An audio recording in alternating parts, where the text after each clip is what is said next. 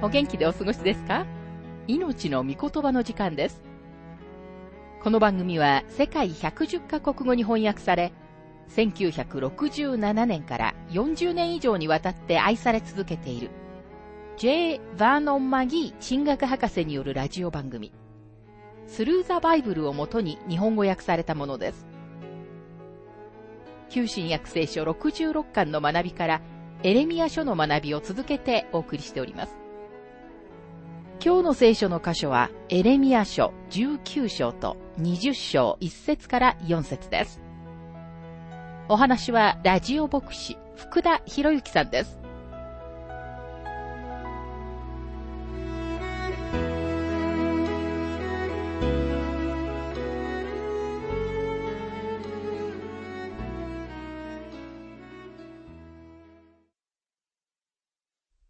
マギー博士は、エレミア書18章1節から6節の箇所について、前回に続いて次のように述べています。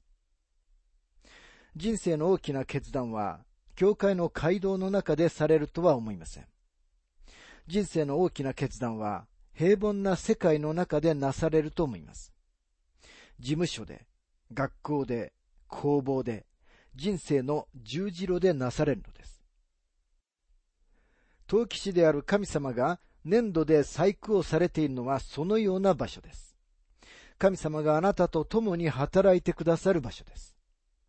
陶器師のろくろから目を離してみると、彼の背後にはいくつもの棚があって、彼の芸術作品が並んでいるのが見えます。これらの美しい作品は、ある時には、それらはみんな形のない泥の塊だったのです。家内と私がフロリダ州のフォートマイヤーズにいたとき、私は Thru the Bible のためにエレミア書のアウトラインを書きました。私たちはフォートマイヤーズで数日間部屋を借りました。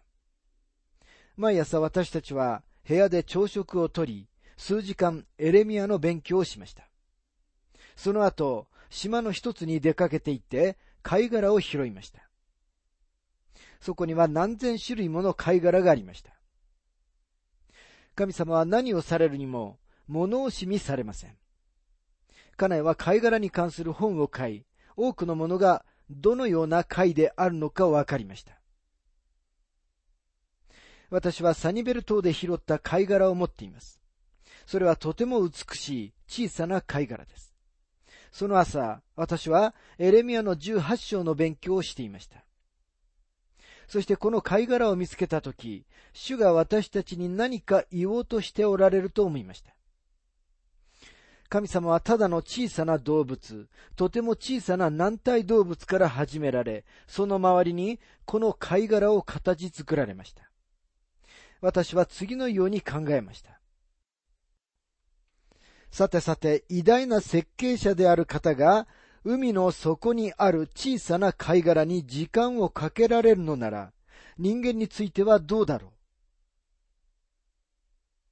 陶器師が自分の後ろにある棚に並べてある芸術品をもう一度考えてみてください。粘土には素晴らしい可能性と弾力性があります。粘土のそのような性質こそ、陶器師が求めているものなのです。陶器師である神様は、傑作を形作るために、そこにご自分の手を入れることのできるものを求めておられます。神様はあなたと共に働きたいと願っておられるのです。実際神様は、陶器師が粘土に対するよりももっと人間に近くおられるのです。エレミアが私たちを連れて行ってくれた陶器師の家のろくろの上にある粘土には意志がありません。しかし私には意志があります。あの粘土は陶器師と協力することはできません。しかし私は神様と共に働くことができます。神様は人間をご自分と同じ形に創造されました。神様は人間を物理的には地の塵から取られましたが、その後神様は人間が息をする部分に命の息を吹き込まれました。そして人間は生きたものとなったのです。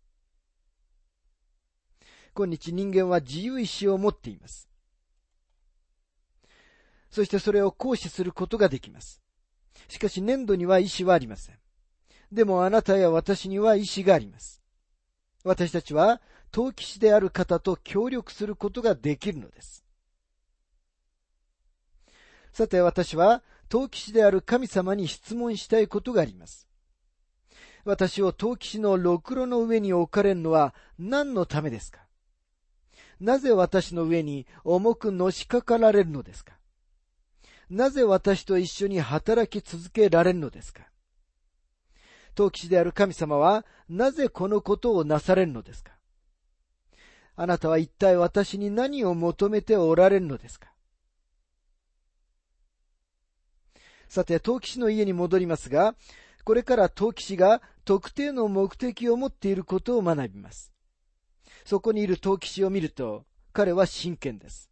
自分の時間と才能と能力と粘土で細工をすることにつぎ込んでいます。3節から4節をもう一度見てください。そこにはこのように書かれています。私が陶器師の家に下っていくと、ちょうど彼は、ろくろで仕事をしているところだった。陶器師は、粘土で制作中の器を自分の手で壊し、再びそれを陶器師自身の気に入った他の器に作り変えた。これは陶器師の職業なのであって趣味ではありません。このことで神様が今日、私と遊んでおられるのではないということがわかります。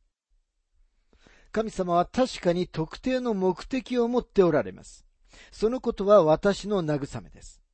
このことは第二の偉大な原則です。陶器師なるお方は、あなたと私の人生に特別な目的を持っておられるということです。見物人には見ていてもわかりませんが、陶器師にはその目的がわかっています。彼は自分が何をしているのか知っています。いつの日か私たちは私たちに対する神様の目的を知るようになります。神様には目的があります。ですから、詩篇記者は17編の15節で次のように述べています。しかし私は目覚めるとき、あなたの見姿に満ち足りるでしょう。いつの日かあなたも神様の見姿に似たものとなるのです。第一ヨハネ3章の2節でヨハネは次のように述べています。後の状態はまだ明らかにされていません。しかしキリストが現れたなら、私たちはキリストに似たものとなることが分かっています。なぜならその時、私たちはキリストのありのままの姿を見るからです。それは素晴らしい朝になると思います。その日は新しい日になります。そして神様の正しさが証明されます。神様が私たちが苦しむようにされるとき、それは神様が残酷なのではありません。いつの日か輝かしい日に、陶器師なる神様は、あなたの人生や私の人生に目的を持っておられたのだということが私たちにもわかります。パウロがどのようにエペソビトたちに手紙を書いたかを見てください。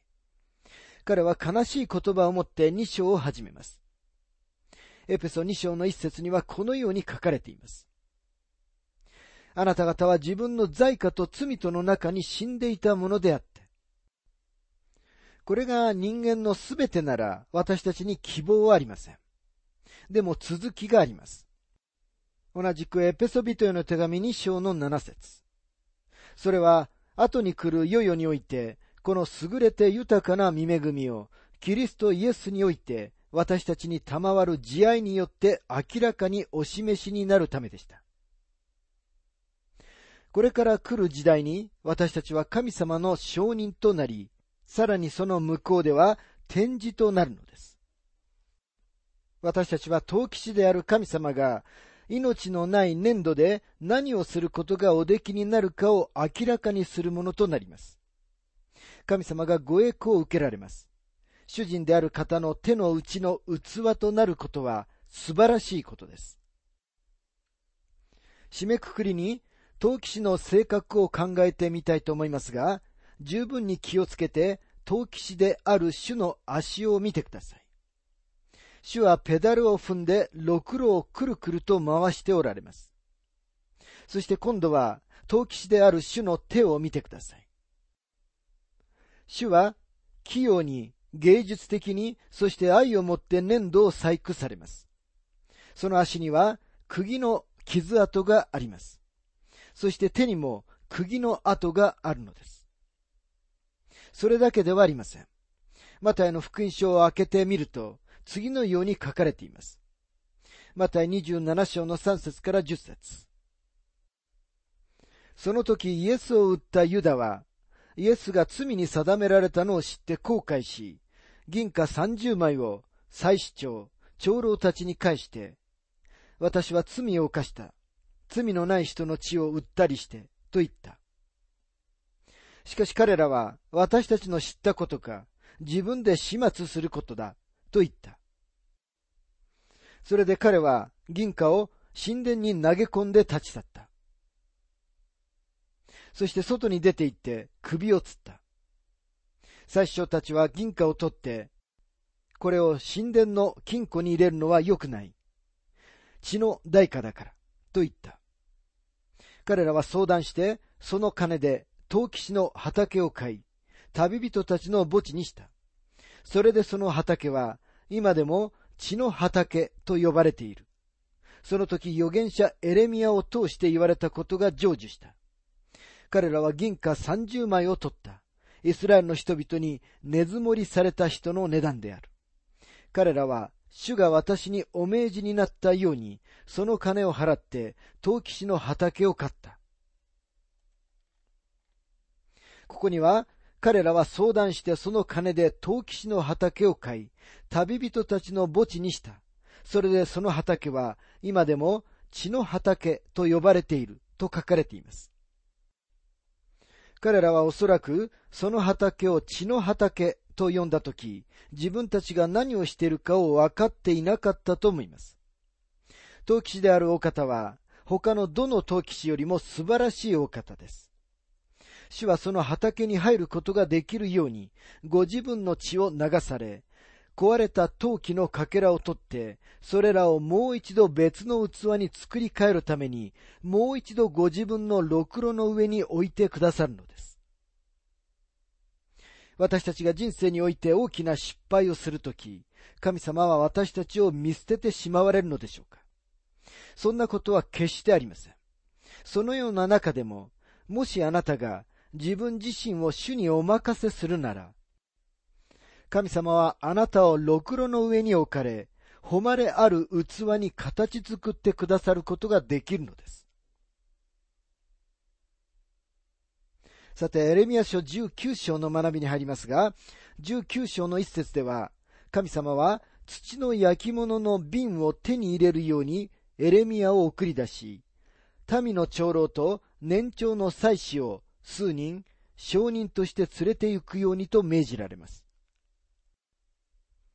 エレミア書19章の2節瀬戸のかけらの門の入り口にあるベン・ヒノムの谷に出かけ、そこで私があなたに語る言葉を呼ばわって。ベン・ヒノムの谷は、この時には恐ろしいモロク礼拝が行われていた場所でした。神様は彼らのために明瞭に説明されます。エレミア書19章の4節から5節彼らが私を捨ててこのところを見分けがつかないほどにし、このところで彼らも彼らの先祖もユダの王たちも知らなかった他の神々に生贄を捧げ、このところ罪のない者の血で満たし、バールのために自分の子供たちを全焼の生贄として火で焼くため、バールの高きところを築いたからである。このようなことは私が命じたこともなく、語ったこともなく、思いつきもしなかったことだ。これらのことのために神様は、ベン・ヒノムの谷は間もなく虐殺の谷として知られるようになると言われます。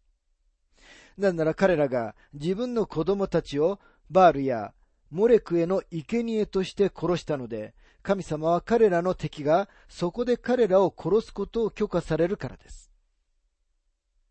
エレミア書19章の6節から9節それゆえ見よ、その日が来る。主の蜜げ。その日には、このところはもはや、トフェテとか、ベン・ヒノムの谷とか呼ばれない。ただ虐殺の谷と呼ばれる。また私はこのところで、ユダとエルサレムの計りごとをこぼち、彼らを敵の前で剣で倒し、また命を狙う者の手によって倒し、その屍を空の鳥や地の獣に餌食として与える。また私はこの町を恐怖とし、あざけりとする。そこを通り過ぎる者は皆、色を失い、そのすべての打ち傷を見てあざける。また私は包囲と彼らの敵、命を狙う者がもたらす窮乏のために、彼らに自分の息子の肉、娘の肉を食べさせる。彼らは互いにその友の肉を食べ合う。エルサレムの人々の上に、この恐ろしい裁きを宣告された後、神様はエレミアに土の焼き物の瓶を商人たちの目の前で割るように指示されました。エレミア書19章の11節彼らに言え、万軍の死はこうせられる。陶器師の器が砕かれると二度と直すことができない。このように私はこの民とこの町を砕く。人々はトペテに葬る余地がないほどに葬る。トフェテ、あるいはベン・ヒノムの谷から戻り、エレミアは主の宮の庭に入って行き、この最後の言葉を語ります。エレミア書19章の15節イスラエルの神、万軍の主はこうおせられる。見よ私はこの町とすべての町々に私が告げたすべての災いをもたらす。彼らがうなじの怖いものとなって、私の言葉に聞き従おうとしなかったからである。神様は警告し、嘆願し、懇願しましたが、彼らの心は無情でした。粘土は、陶器師である方の手に長く反抗しすぎました。まもなく敵がやってきて、この国を粉々に打ち砕きます。さて、エレミア書20章の学びに入りますが、エレミアがトフェテに下っていって、主が彼に命じられた通りに瓶を壊したとき、彼がユダの人々に語ったメッセージは、彼らがこれから補修に行くことになるというものでした。良い王であったヨシアは亡くなっており、その後にエホアハズとエホヤキムが続きました。今、ユダの最後の王であるゼデキアが王位についています。彼はユダを治めたすべての王たちの中で最低で最も弱い王でした。彼の知性の時にエレミアによって予言され、バビロン捕囚が起こります。今、エレミアの人生とミニストリーに変化が起こるのを見ます。神様の御言葉を述べ伝えるとき、エレミアは意志が強固で強く抜け目がないのですが、人間としては彼はとても優しい心の持ち主でした。彼の愛する友人、ヨシアが亡くなった時、エレミアは彼のために泣いたと歴代史は記録しています。ヨシアに続いた三人の邪悪な王は、エレミアのミニストリーをとても明確に拒否しました。彼はそっけなくされ、彼のメッセージは全く無視されましたが、それでも個人的に迫害はされませんでした。20章に来ると、エレミアが初めて個人的、肉体的に迫害されているのを見ます。エレミア書20章の1節から2節祭司であり、主の宮の司、監督者であるイメルの子、パシュフルはエレミアがこれらの言葉を予言するのを聞いた。パシュフルは預言者エレミアを撃ち、彼を主の宮にある上のベニヤミンの門にある足かせにつないだ。迫害が誰から始まったかを見てください。それは組織化された宗教から始まりました。今日神様の御言葉は神様の御言葉を拒否した組織化されたリベラル主義の教会によって最も傷つけられ、妨げられています。彼らは自分たちの兄弟関係と、すべての人への愛と、自分たちの心の広さを自慢している何かとても怪しい人物たちと提携します。でも神様の御言葉のために立ち上がっているファンダメンタル主義者を受け入れるということになると、彼らの心の広さと愛とは消えてしまうのです。福音宣教に対する反対は、酒造業界やどんな政治的なグループの中よりも、組織化された教会の中から最も多く生じています。エレミアの肉体的な迫害も、この時代の組織化された宗教から始まりました。エレミア書20章の3節翌日になってパシフルがエレミアを足かせから解いたとき、エレミアは彼に言った。主はあなたの名をパシフルではなくて、恐れが周りにあると呼ばれる。エレミアはパシフルに彼のため、そして彼に関係のあるすべての人に恐れが用意されていると語っています。4節誠に主がこうおせられる。見よ、私はあなたを、あなた自身とあなたの愛するすべてのものへの恐れとする。彼らはあなたの目の見るところで敵の剣に倒れる。また私はユダの人全部をバビロンの王の手に渡す。彼は彼らをバビロンへ引いて行き、剣で撃ち殺す。この予言はエレミアが繰り返し強調するものです。南王国は補修になり、何一つそれを止めることができるものはありません。現在の王と彼の前に王座についていた二人の王たちの行動が明らかにしたように、民はあまりにもひどく神様を拒絶しすぎてきました。エレミアに何が起こったかを考える必要がありますが、彼は無視され、拒否されてはきましたが、この時点までは肉体的に迫害を受けたことはありませんでした。でも今は肉体的に迫害されています。そして彼のメッセージは彼の心を痛めたのです。このすべてのことのために彼は神様に預言者として辞表を出す決心をします。彼はこの時点で今にも神経衰弱になろうとしていたのではないかと思います。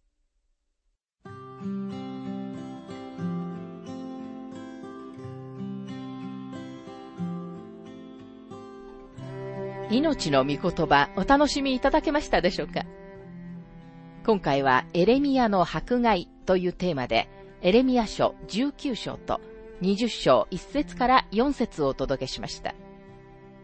お話はラジオ牧師福田博之さんでした。なお、番組ではあなたからのご意見、ご感想、また聖書に関するご質問をお待ちしております。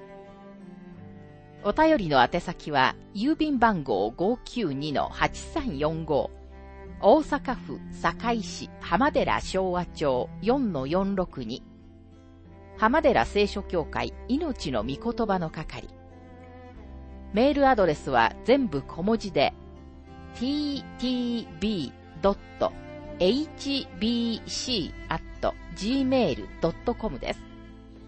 どうぞお気軽にお便りをお寄せください。それでは次回までごきげんよう。